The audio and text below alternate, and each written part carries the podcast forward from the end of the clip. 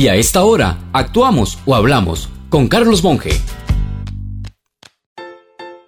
En el pasado, nuestro sencillo pueblo convivía con gran cantidad de espantos, como la cegua, el cadejo, la llorona, etc. Y se entretenía en la noche alrededor de una candela, hablando de ellos y del objetivo de cada uno. Así el cadejos atemorizaba a los bebedores, la cegua a los don Juanes, la llorona alejaba a las parejas de los ríos, la carreta sin bueyes hacía que no se quisiera salir tarde de la casa. En fin, que el pueblo pasaba limitado por sus creencias.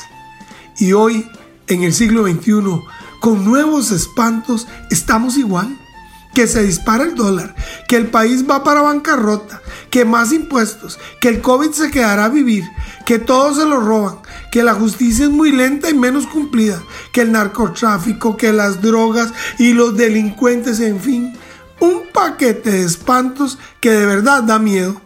Pero eso afecta si le damos oportunidad.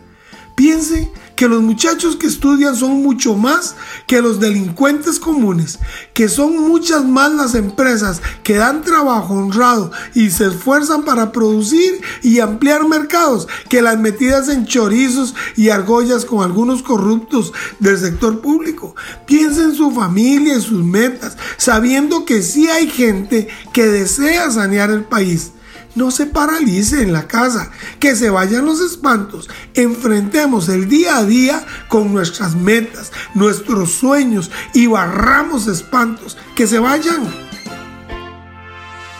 Si desea volver a escuchar este mensaje o compartirlo, encuéntrelo como Carlos Monge Consultoría en Spotify y Facebook.